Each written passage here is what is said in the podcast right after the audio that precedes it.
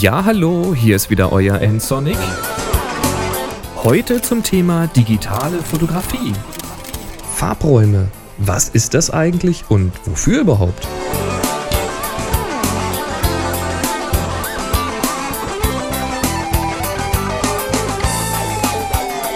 Tja, es soll also mal gehen um Farbräume.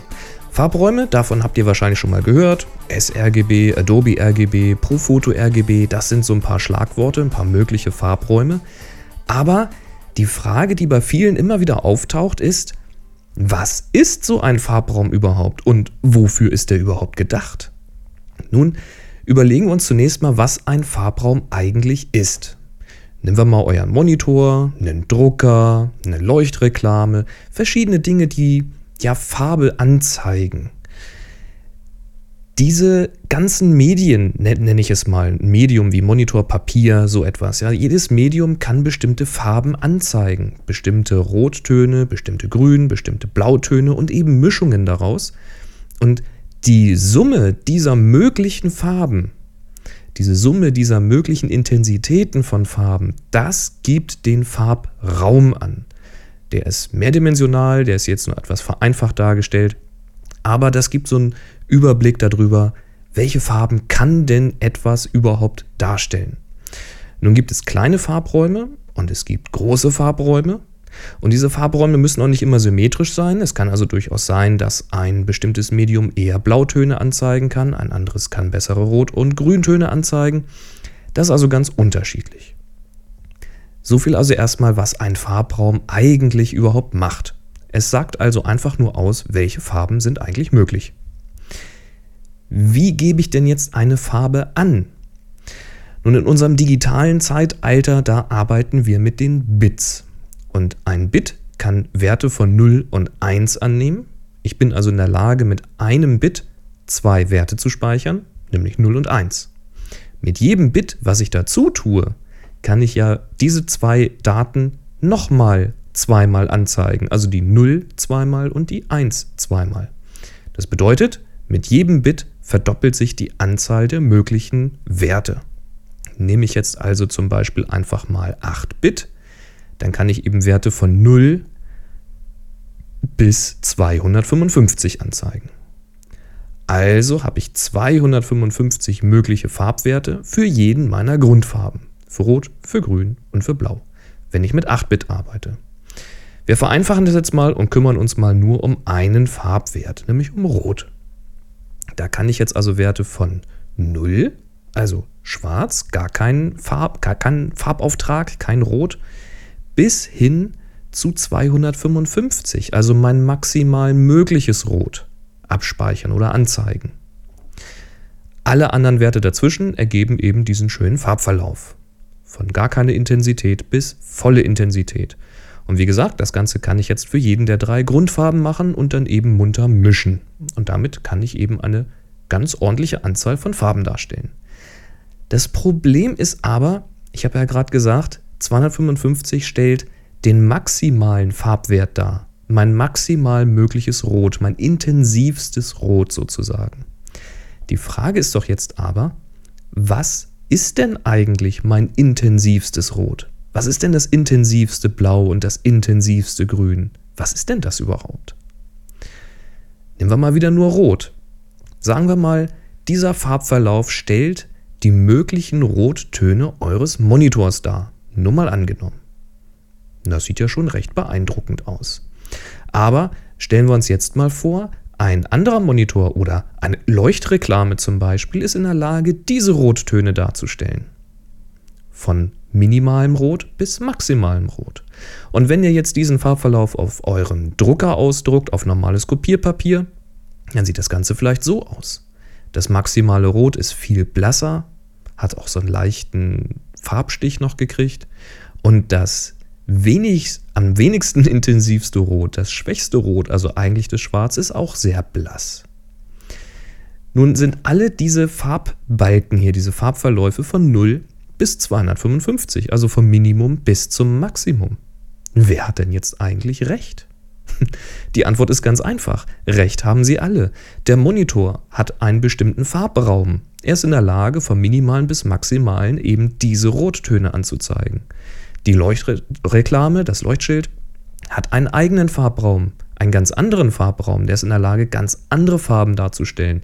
Einfach weil da ganz andere Folien zum Einsatz kommen, weil da ganz anderes Licht zum Einsatz kommt. Tja, und der Drucker, der hat wieder einen ganz eigenen Farbraum und ist in der Lage, ganz andere Farben darzustellen. Das kann besser sein als euer Monitor, das kann aber auch schlechter sein. Das hängt ja von Tinte und Papier und natürlich auch von eurem Monitor ab. Damit man jetzt aber nicht zig verschiedene Rottöne hat, wenn man vom maximalen Rot spricht, muss dir irgendeine Lösung her. Ich meine, wie soll das sonst gehen, wenn ich sage, ah, liebe Werbeagentur, bitte druck mir dieses, dieses Schild oder druck mir dieses Logo mit diesem Rotton. Hier, das habe ich mir schon mal entworfen, hier bei mir auf dem Monitor. Das ist das intensivste Rot, das könnt ihr nehmen. Ja, dann nehmen die ihr intensivstes Rot und das sieht plötzlich ganz anders aus. Plötzlich ist das mehr orange oder mehr lila, viel kräftiger, viel schwächer. Da muss da so eine Lösung her und da hat man auch eine Lösung gefunden. Man hat nämlich Standards definiert. Man hat also gesagt, wir brauchen standardisierte Farbräume, bei denen klar ist, wenn ich einen Farbwert angebe, durch Rot, Grün und Blauwert, welchen Farbwert ich denn ganz präzise meine. Und da gibt es einen Farbraum, den hat man äh, entworfen. Das ist der sRGB-Farbraum. Das ist der Standard-RGB-Farbraum. RGB steht halt für Rot, Grün, Blau. Wird auch gerne mal Small RGB genannt, weil er eben sehr klein ist oder eben auch Stupid RGB. Es ist halt der kleinste gemeinsame Nenner sozusagen. Auf den hat man sich mal geeinigt und hat gesagt, das maximale Rot in diesem Farbraum, das sieht eben so aus. Ich habe es mir mal ein bisschen übertrieben schwach dargestellt. Ein anderer Farbraum, den man entworfen hat, der ist schon deutlich größer als der sRGB-Farbraum, das ist der Adobe RGB. Und da sieht das intensivste Rot, also mit dem maximalen Farbwert, eben schon viel intensiver aus. Es leuchtet, es ist kräftiger.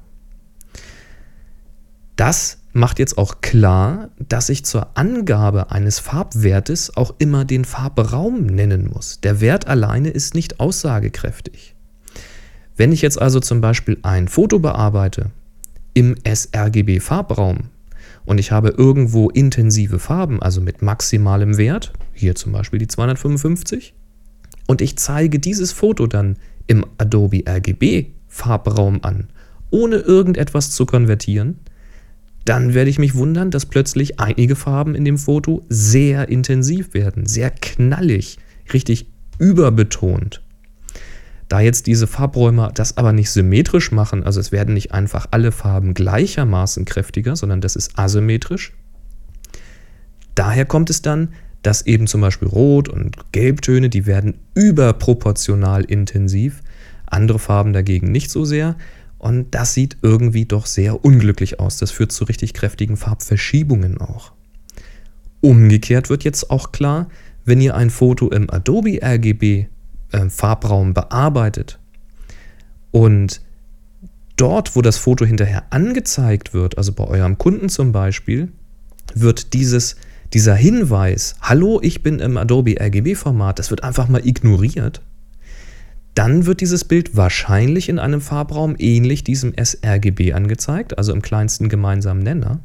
Und das führt nun dazu, dass eure schönen kräftigen Farben, die ihr hier drin hattet, plötzlich ziemlich blass werden. Und auch hier wieder, diese Umwandlung ist nicht symmetrisch, sondern asymmetrisch. Das führt also dann wieder zu Farbverschiebungen, sieht also etwas unglücklich aus.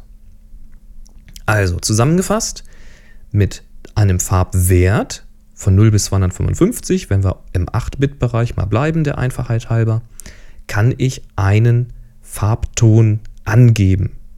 Eine Intensität eines Farbkanals. Einmal für Rot, einmal für Grün, einmal für Blau. sind also hinterher drei Farbwerte. Dieser Farbwert sagt aber noch gar nichts aus. Wie das also aussieht, ist jetzt eher vom Zufall abhängig, von dem Medium, an dem ich das jetzt äh, anzeige. Wenn ich eine verbindliche Farbe nennen will, dann muss ich dazu auch noch den Farbraum nennen. Muss also sagen, pass mal auf, ich habe hier einen Wert 255 im Adobe RGB Farbraum. Und das ist etwas völlig anderes als der Wert 255 im sRGB Farbraum.